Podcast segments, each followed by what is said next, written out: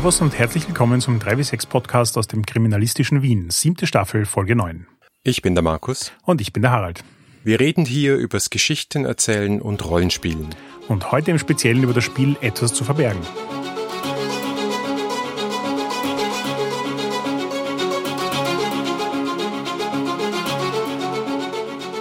Das ist die zweite Folge unserer Miniserie zum Thema Krimis. Heute geht es um das Spiel Etwas zu verbergen. Auch in der nächsten Folge soll es darum gehen. Ja, vielleicht ein paar Eckdaten zu Etwas zu verbergen. Das Originalspiel in Englisch ist von Alan Dodson und erschienen 2016.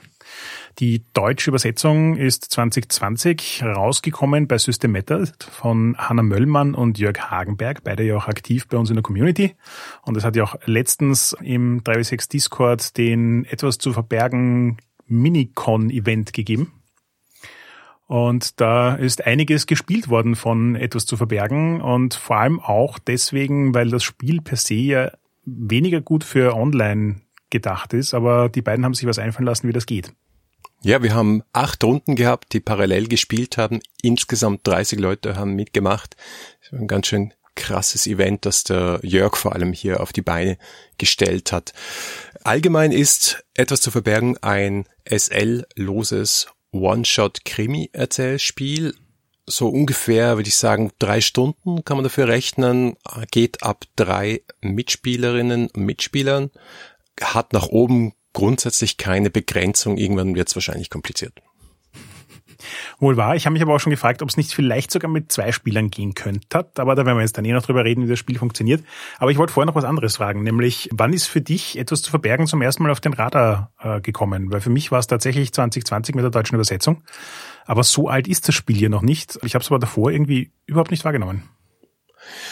Ich habe lustigerweise genau vor einem Jahr das mitgekriegt. Da war ich von der Minicon mit Freunden in Deutschland und die haben eine solche Runde angeboten, beziehungsweise das halt erklärt und die haben so ein richtiges kleines Chamber Lab daraus gemacht mit Kostümen und äh, ja, so Krimi-Diener-mäßig.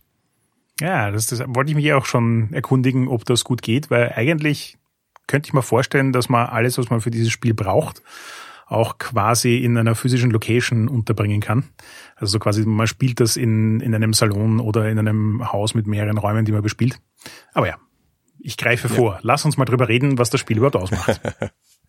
Ja, ganz ähnlich wie Fiasco funktioniert es in drei Akten, einem Aufbau, den Ermittlungen und dann dem Lösen des Mordfalls. Und der Aufbau wird Erzählspielerinnen und Erzählspielern einigermaßen bekannt vorkommen. Am Anfang einigt man sich mal so grundsätzlich auf die Welt, zum Beispiel das Setting. Und so wie wir in der letzten Folge gesprochen haben, ist Setting ja eine relativ freie Größe bei Krimis. Also man kann so in der standard englischen Kleinstadt in, keine Ahnung, in der Jetztzeit, in den 50er Jahren oder was auch immer spielen, aber zum Beispiel bei unserer Minicon wurde gespielt in Westernstädten, in Superheldenschulen, in Zeppelinen, auf Kreuzfahrtschiffen und so weiter und so fort. Da sind also grundsätzlich der Fantasie keine Grenzen gesetzt. Ja, ich, das, ich finde es interessant ist auch, dass das Spiel per se eigentlich also es suggeriert so ein bisschen, weil Grimmis ja auch aus der Zeit kommen, ein, ein Spielgefühl oder ein Settinggefühl, das sich halt gut mit diesem englischen Kleinstadt Ding zusammenführen lässt. Aber es muss überhaupt nicht. Und ich finde es spannend, dass bei den wenigen Spielen, die ich erlebt habe, eigentlich eher immer so Realwelt, Kleinstadt-Sachen rausgekommen sind. Aber wie man bei dem Event gesehen hat, geht auch Superheldenschule, ist gar kein Problem. Und die zweite Entscheidung, die man trifft, ist eine Entscheidung, die man grundsätzlich immer trifft beim Rollenspielen, nämlich was für eine Art von Stimmung wollen wir denn? Ist es eher düster? Ist es eher lustig? Wie düster wollen wir es werden lassen? Und in dem Zusammenhang natürlich auch, Sicherheitstechniken, wo wir uns natürlich sehr freuen, dass sie sich für Script Change entschieden haben und Lines and Wales, äh, Script Change, das, äh, da findet ihr die deutsche Version auf unserer Website. Und Lines and Wales, da geht es darum, Grenzen festzulegen, wo man nicht hin möchte und Schleier über gewisse Dinge zu legen, die man nicht im Detail beschreiben möchte. Das sind zwei Sicherheitstechniken, die übrigens im Original auch nicht drin sind. Die haben also Jörg und Hanna reingepackt ins Buch. Ja, finde ich gerade für so Krimi-Spiele eigentlich eine super wichtige Sache. Ich habe das auch letztens wieder gemerkt bei, das war zwar kein Krimispiel, aber ein Spiel, wo sich jemand wirklich viel Mühe gegeben hat, Lines and Wales vorauszuarbeiten, also mit so einer wirklich langen Liste nach Thematiken gegliedert und so weiter. Und da waren Sachen dabei, an die ich noch nie gedacht habe bei Lines and Wales. Und das ist schon so ein Ding. Klar kannst du mit Lines and Wales auch einfach in die Runde fragen, wem fällt gerade was ein, was er nicht haben will. Damit fangst du natürlich die wichtigsten Problemthemen ab. Aber bei Sachen, wo sich Leute nicht ganz sicher sind, hilft es auch total, irgendwie so eine Liste zu haben, die man einfach mal durchschauen kann, sagen, uh, ja, stimmt, das ist ein Problemthema. Und eben bei Krimis kann das leicht mal sein, dass Themen vorkommen, die nicht angenehm sind. Also von Gewalt über problematische Verhaltensformen bis zu typischen Ismen ist da alles drin und da im Vorfeld wissen zu können, wie man sein Spiel gestalten will, so dass sich alle am Tisch wohlfühlen, gerade bei Krimispielen, glaube ich, eine wichtige Sache. Ja, und vor allem auch bei spielleitungslosen Spielen. Ja, da gab es letztens eine Diskussion auch bei uns im Discord. Wie ist denn das eigentlich bei einem spielleitungslosen Spiel? Wer sorgt denn da für Recht und Ordnung? In Anführungszeichen, wer sorgt denn dafür, dass niemand über die Stränge schlägt? Ja, und die Antwort ist einfach Sicherheitstechniken. Die brauchst du dann besonders. Ja, voll. Ja, eine weitere Besonderheit von, also Besonderheit eigentlich nicht, aber etwas, was mir sehr gut gefallen hat, an etwas zu verbergen, ist die Idee, jeder spielt einen Charakter und der Charakter ist nicht einfach nur irgendein Rädchen in dieser Geschichte, sondern jeder gespielte Charakter ist gleichzeitig auch irgendwie mordverdächtig. Und das ist auch die erste Frage, die du über deinen Charakter beantworten sollst. Warum bist du verdächtig? Das sollte man mal gewusst haben. Deswegen hast du doch eine Motivation, in dieser Geschichte zu sein. Dann legst du noch fest eine Verbindung von dir zum Mord. Das könnte sein, dass du das Opfer in irgendeiner Art und Weise kennst, dass du vielleicht den Tatort irgendwie kennst den frequentierst oder was auch immer. Und zuletzt auch noch, was ist deine Rolle in der Gemeinschaft? Und das suggeriert natürlich, dass wir nicht nur das Setting festlegen, sondern dass dieses Setting auch eine Gemeinschaft, eine Gemeinde, eben zum Beispiel typischerweise diese Kleinstadt, aber es kann auch eine Schule sein oder was auch immer, äh, dass das halt existiert. Ja, das fand ich am Anfang, wie ich das erstmal gelesen habe, habe ich mir gedacht, so, warum Rolle in der Gemeinschaft? Also, keine Ahnung, könnte man auch sagen, was ist dein Beruf oder was ist dein Konzept, was auch immer. Und ich habe beim Playtest dann allerdings gemerkt, dass die Rolle in der Gemeinschaft insofern eine wichtige Rolle spielt, als dass es die ganze Thematik auch zusätzlich auflädt mit, was hat dieser Mord und die Leute, die damit zu tun haben, in der Gemeinschaft für eine Bedeutung. Also wenn du ich sage jetzt mal übertrieben, den typischen Mörder-Hobo spielst, jemanden, der nicht aus dieser Community kommt, der einfach nur durchgereist ist und da zufällig irgendjemanden umgebracht hat, dann wird das im Sinne von etwas zu verbergen vermutlich keine interessante Story werden. Also vielleicht kann man es irgendwie zum Laufen kriegen, aber das Spiel per se will, dass du Teil der Gemeinschaft bist, dass du dementsprechend einen, nicht nur einen grundlegenden Tabubruch begangen hast, sondern auch noch einen weiterreichenden Tabubruch, weil die Leute dich kennen, weil das was Persönliches ist und so weiter. Und das, das tut schon viel, um dieses Feeling eines Krimis zu erzeugen für mich. Ja, und dann gilt es noch ein paar Grundfakten zum Fall zu etablieren. Äh, einerseits ähm, auch Fakten über die Gemeinde, dann aber geht so um, je nachdem, welche Rolle du gewählt hast in dieser Gemeinde, wirst du eine Frage beantworten, zum Beispiel, was wissen wir alle über das Opfer? Und dann auch, Ort und Todesursache oder zumindest scheinbare Todesursache. Also wo und wann wurde das Opfer gefunden und woran ist es vermeintlich gestorben. Genau, und wir sind jetzt schon am halben Weg, eigentlich das Mystery aufgesetzt zu haben. Nämlich das nächste, was kommt, ist, dass jeder einen Ort festlegt. Das ist genauso wie die Tatsache, dass man verdächtig ist und in irgendeiner Verbindung zum Mord steht oder zum Mordopfer gibt's halt auch von jedem einen Ort, den er sich ausdenkt, der in der Geschichte irgendeine Rolle spielt. Und damit haben wir dann bis auf das letzte wichtigste Teil eigentlich schon das Setup hinter uns. Ja, jetzt geht's in die Vollen, weil das geht relativ schnell und jetzt wird's anspruchsvoller. Jetzt geht's darum, das Material zu schaffen, das wir nachher zum Spielen brauchen. Und das erste davon ist ein Geheimnis. Jede Figur, jeder Charakter hat nicht nur eine äh, Motivation, diesen Mord begangen zu haben unter Umständen, sondern auch ein Geheimnis. Das ist etwas, was mit dem Mordfall so grundsätzlich nichts zu tun hat. Es sollte auch weniger schlimm sein, als jemanden ermordet zu haben, aber es sollte dich auch trotzdem verdächtig machen. Das andere sind äh, klassische Hinweise. Das heißt, man schreibt vier Hinweise auf den Mord oder auch auf das eigene Geheimnis. Also ich glaube, dass Geheimnisse und Mord, auch wenn du sagst, dass, wie du sagst, das Geheimnis muss jetzt nicht zwangsläufig so schlimm sein wie der Mord, aber es ist trotzdem etwas, das gerade als jemand, der Teil einer kleineren Gemeinschaft ist, dort unangenehm ist und dementsprechend willst du genauso wenig, dass die Leute auf den, also der Charakter will genauso wenig, dass die Leute auf sein Geheimnis draufkommen, wie darauf, dass was mit dem Mord zu tun haben könnte. Und dementsprechend hat man jetzt dann diese Aufgabe, diese vier Hinweise zu schreiben und die müssen einen selbst quasi in ein unvorteilhaftes Licht rücken. Also es müssen keine Hinweise sein, die explizit beweisen, dass man den Mord begangen hat oder explizit beweisen, dass man das und das Geheimnis hat, sondern es ist eher so, es hat eher so Indiziencharakter. Aber ich finde durch das Setup im Sinne von, ich weiß jetzt mal, wer ich bin, ich weiß, was ich mit dem Mord zu tun gehabt habe und jetzt muss ich mir vier Hinweise einfallen lassen, die diese Geschichte quasi erzählen subtil, also die in irgendeiner Art und Weise auf mein Geheimnis oder auf meine Verbindung zum Mord hinweisen. Und es braucht sicher Übung. Das ist sicher nichts, was jemand, der noch nie Erzählspiele gespielt hat, leicht aus dem Ärmel schüttelt. Aber es ist gleichzeitig auch irgendwie, finde ich, relativ gut begleitet. Und wenn man ein bisschen Erfahrung mit Erzählspielen hat, ist es jetzt auch nicht super kompliziert. Also für mich persönlich hat es sich jetzt nicht wesentlich komplizierter angefühlt, als sich einen guten Fate-Aspekt auszudenken. Ja.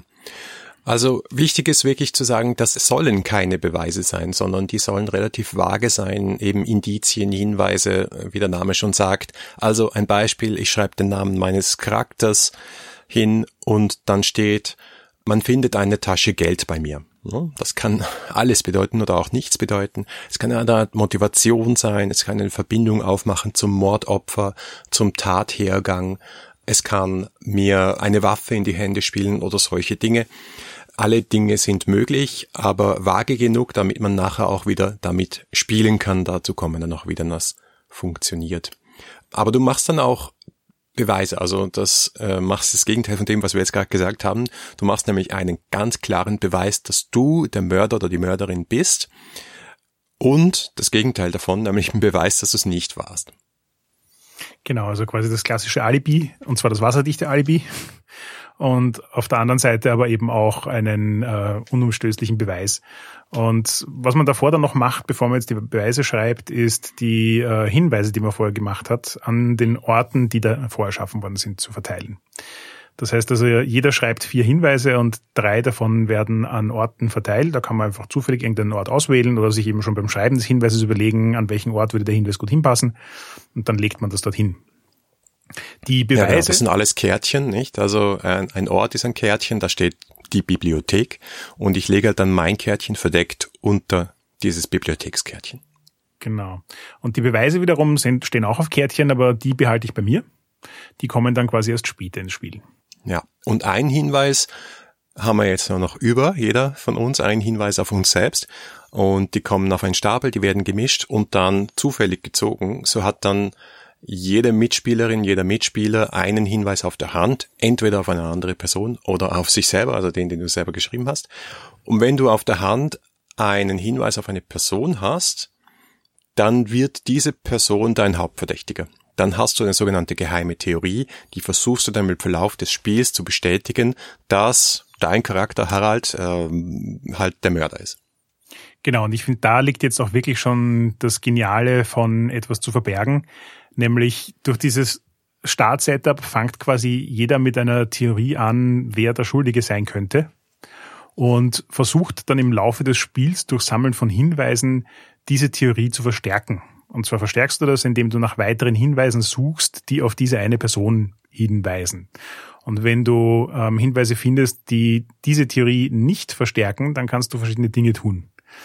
Aber letzten Endes läuft es darauf hinaus, dass du sozusagen dich durch die Story durchspielst, versuchst weitere Hinweise auf deine Theorie zu finden und mit genug Indizien ist dann ja auch schon irgendwie relativ offensichtlich, wie du zusammenschustern kannst, dass die Person der Schuldige ist. Und dann kommen halt letztendlich letzten Endes auch noch die Beweise ins Spiel. Aber ich greife schon wieder vor. Zurück. Genau. Wir haben das Setup naja. gemacht. Wir haben es erledigt. Das ist auch ein Hauptteil des Spiels, muss man auch sagen. Das ist ungefähr die Hälfte des Abends, würde ich mal sagen.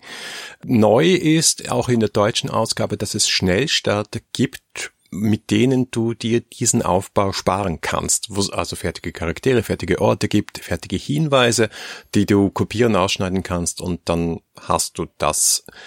Allerdings muss ich dazu sagen. Also es ist einerseits super, weil man dann auch ein gutes Gefühl dafür kriegt und viele Beispiele dafür kriegt, was sind gute Hinweise, was sind spannende Settings, wie können die dann noch zusammenpassen. Aber ohne diesen Aufbau ist das Spiel unter Umständen ziemlich schnell vorbei.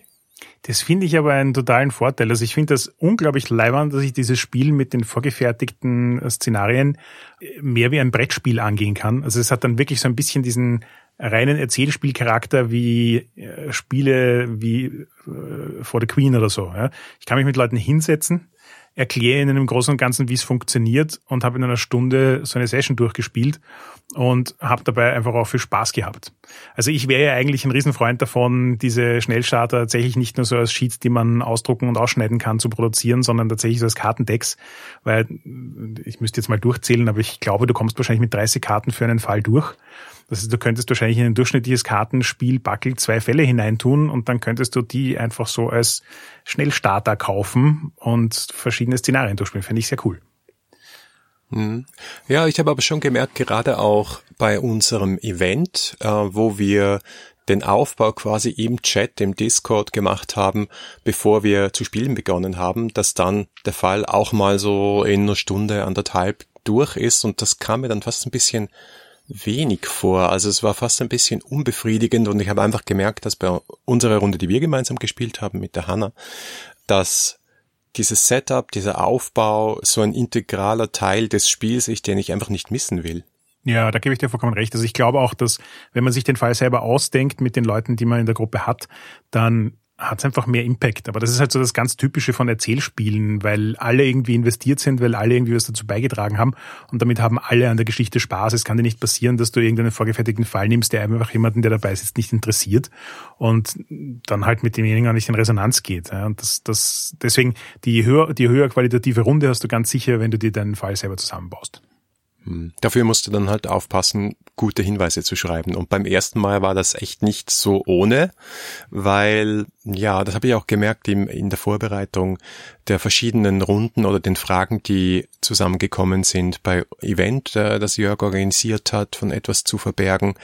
Das war vielen nicht ganz so klar, was ist das jetzt, wie konkret muss das sein, wie allgemein muss das sein, ähm, muss ich jetzt meinen Namen draufschreiben? Ja, unbedingt, bitte schreibt euren Charakternamen drauf, sonst kann es nämlich auch zu Verwirrung kommen. Ja, also so eine Mini-Lernkurve ist da schon dabei. Ja, ja, absolut. Also deswegen habe ich es auch ein bisschen verglichen mit dem Schreiben von, von Aspekten, mhm. weil es gibt so gewisse Rahmenparameter, wenn man sich an die hält, dann produziert man einfach bessere Hinweise. Und auch solche Dinge, so wie du sagst, wir hatten es bei uns in einem Testspiel, ja, ich glaube, ich war das, der vergessen hat, seinen Namen auf einen Hinweis draufzuschreiben und dann zieht jemand den Hinweis und denkt sich, ist schön, aber außer wenn ich jetzt die Handschrift erkenne, weiß ich nicht, auf wen dieser Hinweis hindeutet und damit funktioniert das ganze Spiel nicht mehr. ist online und, besonders leicht. Ja. Yep. Ja. Also. Ja, ja gut. Aber ähm, jetzt sind wir mitten in den Ermittlungen, ja, der zweite Akt von diesem Spiel. Und wir erinnern uns, wir haben jetzt in der realen Welt hätten wir auf einem Tisch mehrere Karteikärtchen, wo ein Ort drauf steht, liegen und drunter liegen Karteikärtchen mit Hinweisen. Und im Verlauf der Ermittlungen funktioniert es einfach so, dass wenn ich dran bin und es geht einfach so rein, rein um, dann kann ich mir versuchen, in irgendeiner Art und Weise mir Hinweise zu holen, entweder von den Orten oder von den Personen, die ja auch Hinweise vor sich liegen haben. Genau, und ähm, Hinweise finden ist relativ simpel. Man untersucht einen Ort und da gibt's jetzt dann verschiedene Möglichkeiten. Man sieht einen von diesen Hinweisen und entweder entspricht, entspricht der Hinweis, den man gezogen hat, der eigenen Theorie, dann behält man ihn einfach auf der Hand. Oder er entspricht nicht der eigenen Theorie, dann macht man ihn öffentlich, also dann wird er quasi aufgedeckt und auf den Tisch gelegt und ist für alle verfügbar und kann auch von allen genutzt werden. kommen wir dann später noch dazu. Die dritte Möglichkeit ist natürlich, dass man seinen eigenen Hinweis zieht. Und da hat man jetzt zwei Möglichkeiten. Entweder man lässt ihn dann dort liegen und beschreibt einfach sein verdächtiges Verhalten. Oder man nimmt ihn auf die Hand und hat dann die Möglichkeit, ihn an einem anderen Ort wieder unterzubringen. Ja, und natürlich ist das alles mit Szenen verbunden. Ja. Also es klang jetzt so irgendwie so nach Brettspielregeln und ein bisschen hat es ja auch etwas davon. Es gibt Regeln, die dir sagen, was du mit diesem Hinweis zu tun hast, unter welchen Umständen. Aber das hat dann halt auch in der Geschichte Konsequenzen. Das heißt, wenn du einen Hinweis findest, der deine Theorie stärkt, also noch einen Hinweis auf die Person als Täter, die du schon bei dir liegen hast, dann beschreibst du, wie du diesen Hinweis findest und was du da findest. Du sagst aber nicht unbedingt, auf wen das hindeutet, weil du hältst, hältst deine Theorie ja geheim. Aber die Person, die am Tisch sitzt, auf die dieser Hinweis hindeutet, hat das wahrscheinlich schon gecheckt, dass ähm, deine Augen fest auf dich gerichtet sind. Ja? Und natürlich, wenn du einen Hinweis öffentlich machst, dann musst du auch erklären in der Geschichte, wie es dazu kommt, dass plötzlich alle wissen, dass ich eine große Tasche Geld unterm Kopfkissen habe oder was auch immer. Und das macht es eigentlich auch wieder sehr spannend, weil ich im Prinzip vom Spiel, also ich, ich kann mich für den Ort entscheiden, das setzt schon mal den Rahmen der Szene fest und dann finde ich erst heraus, was ich dort finde und dann muss ich halt die Fäden sozusagen verbinden und daraus eine coole Szene machen.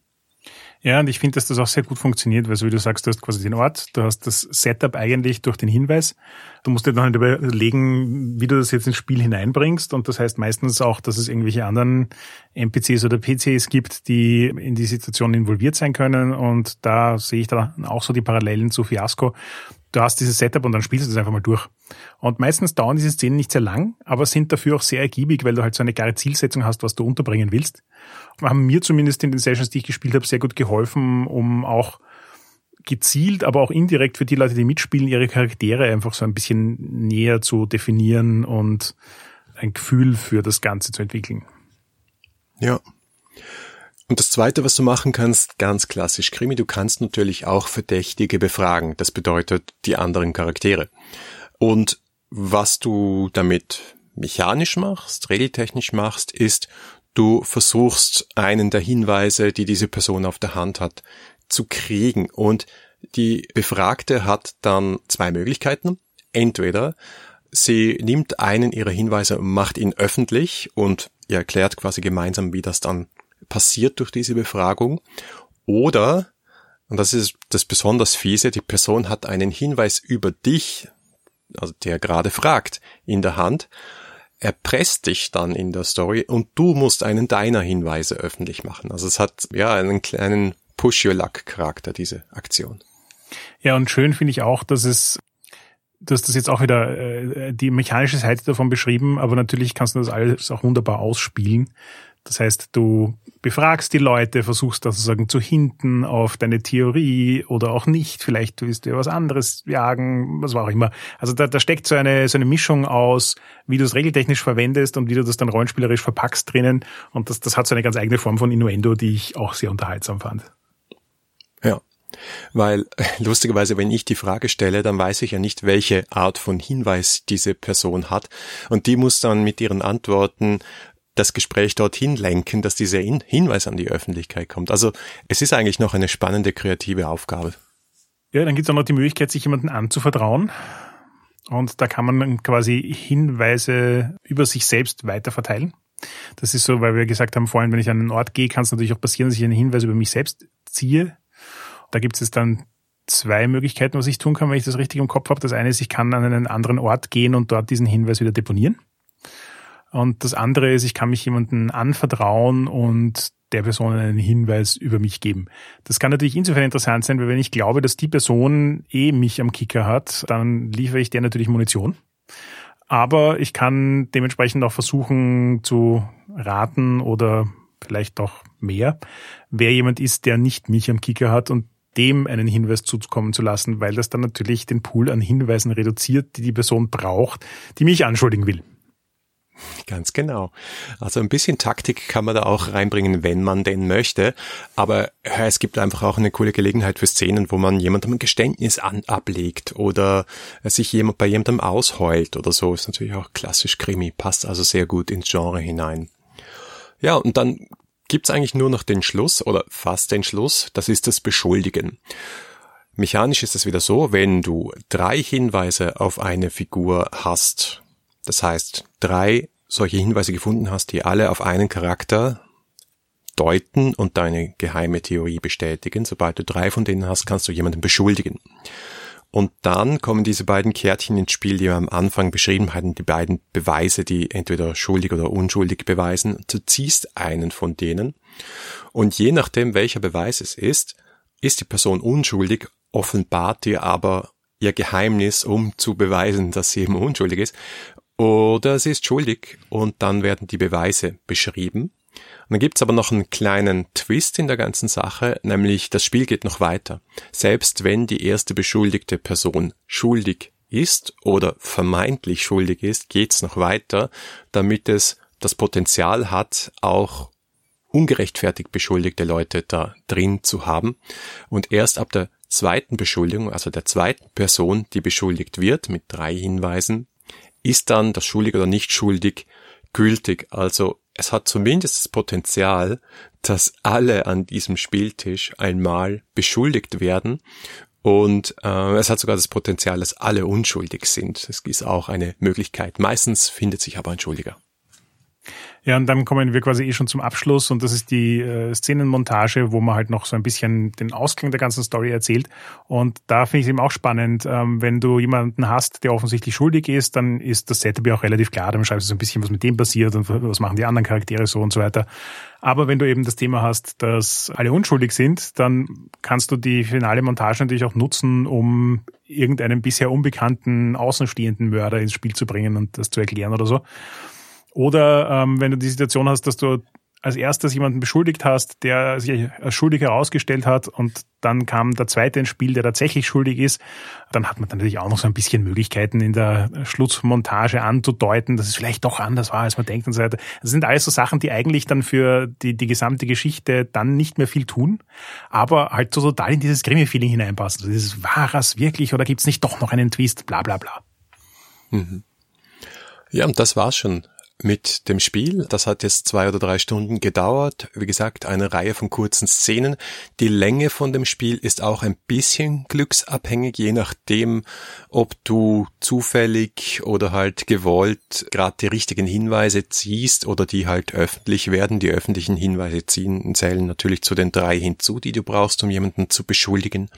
Aber wenn dann halt mal zwei Hinweise über einen Charakter öffentlich darlegen, dann geht's natürlich Schlag auf Schlag. Also es ist auf jeden Fall kein langes Spiel. Es ist ein perfektes One-Shot-Spiel aus dieser Sicht, weil durch Spielmechanismen die Länge des Spiels auch limitiert ist. Ja.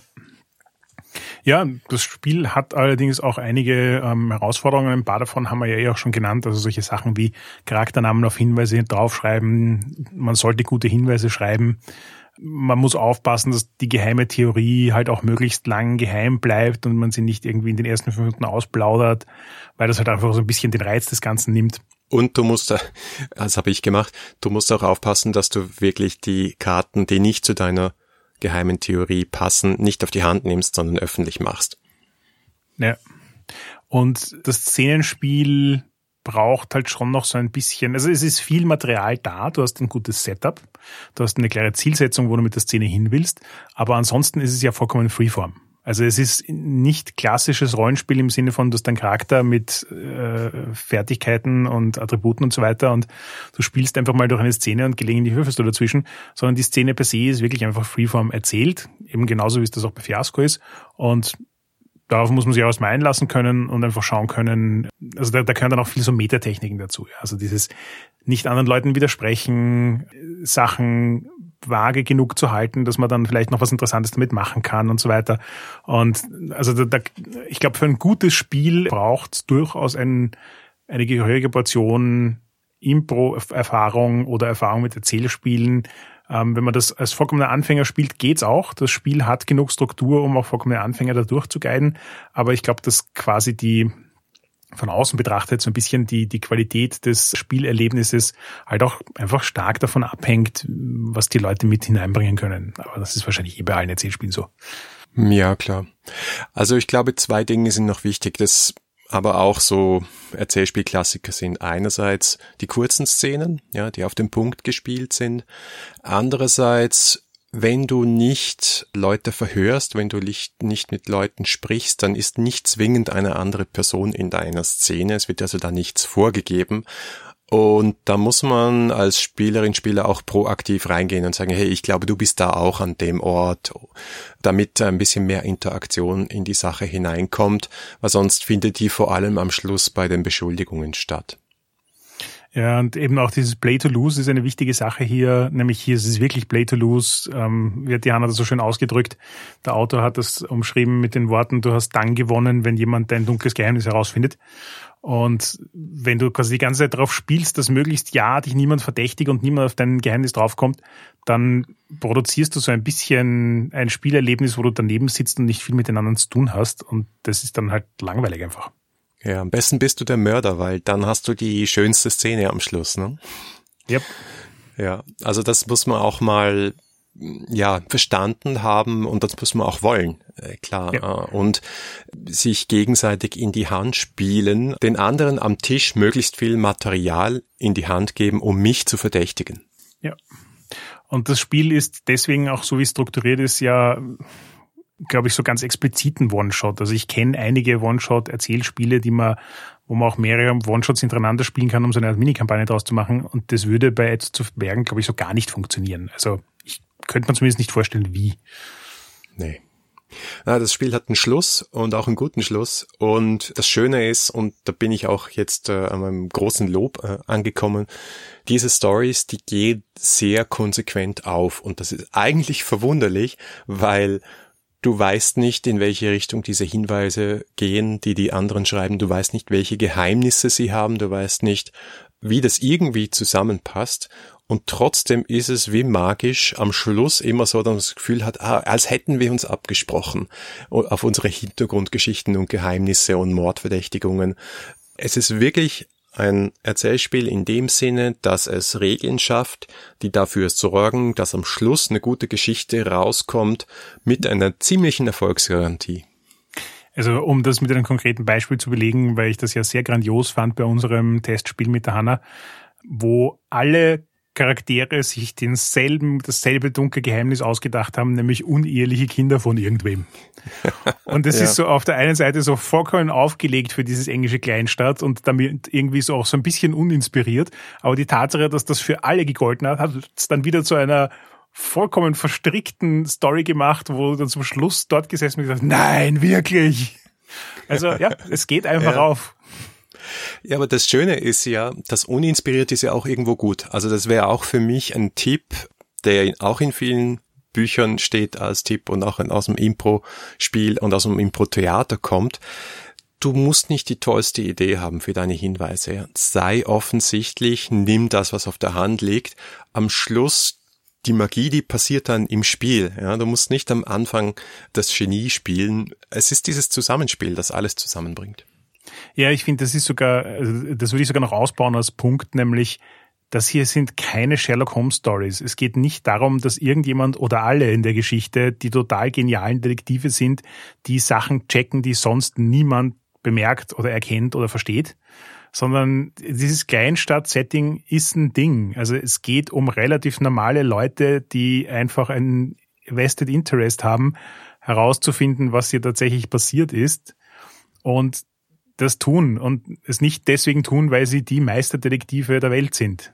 Ja, ganz genau. Und gleichzeitig ist dieses Krimi-Schema, dieses Mord ist ihr Hobby, Kleinstadtdetektive, drei Fragezeichen, was auch immer man im Kopf hat, so verankert in uns, dass wir, glaube ich, alle drauf gepolt sind, dass am Schluss eine gute Geschichte rauskommt. Also wir brauchen gar nicht so viele Elemente. Es ist wirklich minimalistisch, um während des Spiels sozusagen weiter zu designen und diese Geschichte so zu stricken, dass sie am Schluss für alle befriedigend ist, obwohl am Anfang niemand gewusst hat, wer der Mörder ist.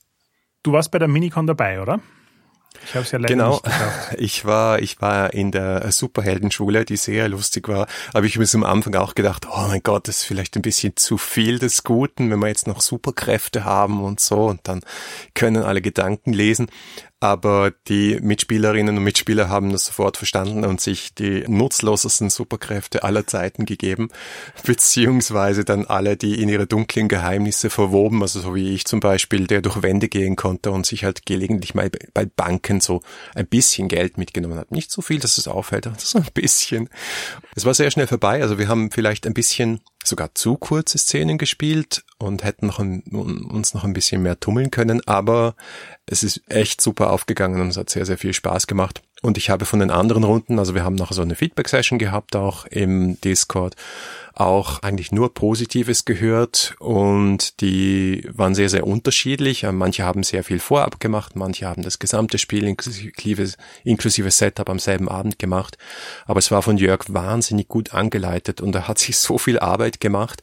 Und äh, das muss man eben auch noch sagen, Jörg und Hanna haben beide für sich Systeme erfunden, wie man dieses Spiel, das nie für Online-Spiel gedacht war, online spielen kann. Hanna mit einem Trello-Board, wo wir es gespielt haben und Jörg mit äh, einem Online- Kartenspielsystem, wo er für jede einzelne Runde eigentlich einen Tisch mit handgefertigten Karten sozusagen oder eigens für diese Geschichte gefertigten Karten angelegt hat. Also wahnsinnig viel Aufwand. Vielen Dank nochmal an Jörg an dieser Stelle. Es hatten über 30 Leute wahnsinnig viel Spaß an diesem Abend und es hat gezeigt, dass auch Leute mit unterschiedlichsten Erfahrungslevels super in etwas zu verbergen reinkommen.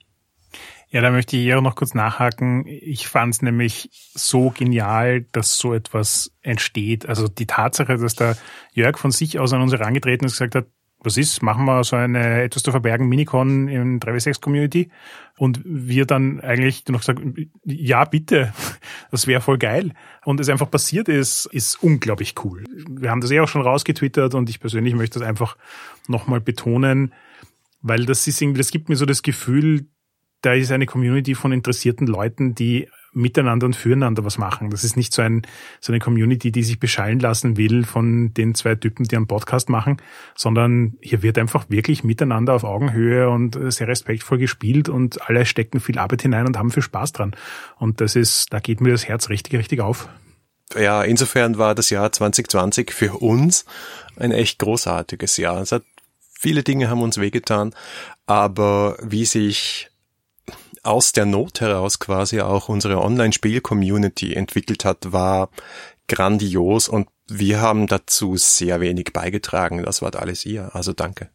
Ich glaube, wir haben eigentlich alles gesagt, was es zu etwas zu verbergen zu sagen gibt. Das natürlich vollkommen nicht stimmt, aber ich hoffe, ihr habt jetzt einen äh, guten Eindruck und wir können euch einfach nur ans Herz legen, spielt es mal. Es geht ja jetzt gut online und es macht einfach Spaß.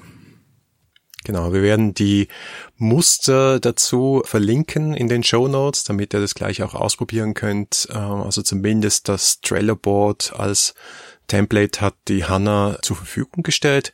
Und wenn ihr Lust habt, mit uns zu spielen, schaut einfach mal auf unserem Discord vorbei und auf unserem Trello Board, wo das jeweilige Programm des Monats und der nächsten paar Monate steht und wenn ihr Lust habt, was anzubieten und so wie Jörg eine Minicon zu machen oder vielleicht auch nur eine Spielrunde, dann tut das bitte. Ja, vielleicht sollten wir einfach mal den Discord-Invite-Link in die Shownotes hineinpacken. Ja, das hilft auch. Mittlerweile ist aber auch auf unserer Website, ich habe mich über Weihnachten ein bisschen bemüht, da Dinge hochzustellen, die schon längst oben hätten sein sollen. Also wenn ihr etwas über unsere Online-Spiele-Welt und die Plattformen und das, ja, was vielleicht, wenn du neu bist, ein bisschen verwirrend ist, herausfinden willst, wie das funktioniert, dann schau auf unsere Website 3w6fm. Danke fürs Zuhören. Das war die neunte Folge der siebten Staffel 3W6. Feedback lesen wir gerne auf Facebook, Twitter oder im Web unter 3w6.fm. Wenn ihr uns persönlich schreiben wollt, findet ihr Harald auf Twitter als Heckmüller und mich als Vienna. Wenn euch diese Folge gefallen hat, dann gebt uns doch eine Bewertung auf Apple Podcasts. Oder ihr unterstützt uns mit einem kleinen Beitrag auf Patreon. Danke auf jeden Fall fürs Zuhören und bis zum nächsten Mal.